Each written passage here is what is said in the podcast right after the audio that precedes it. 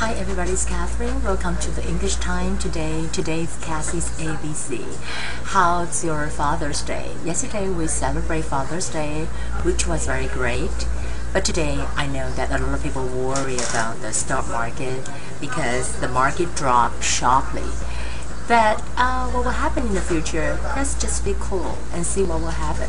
Today I want to talk about the topic coping with the stress. You know, when you um, have some stocks on hand and you worry about the situation, don't worry about it. I want to talk about how do you handle the stress. Um, everyone experience stress from time to time. 就是说呢，其实每个人都会 experience stress，就会经历经历到这种 stress from time to time，就是呢，呃，一段时间一段时间都会这样子的。The most stressful time for us is blah blah blah. Maybe for students, is the time before examination, and maybe for some of the businessmen, is the time of the bear market. Okay, and the stress is part and partial of life. 其实 stress 是啊、呃、生活当中非常重要，也是不可避免的一部分哦。Part and partial.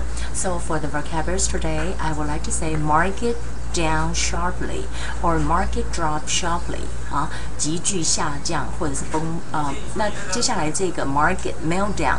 This is the headline for CNN News. The, the market meltdown is 崩盘的意思。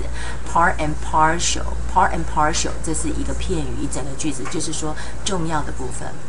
And the bear market, bear market 是熊市，drop, drop 是下跌。Okay. And then for today, I want to talk about the stress.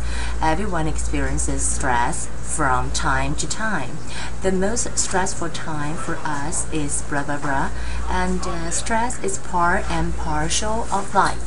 Okay, it's kind of a short sentence because I know a lot of people kind of worry about the market situation.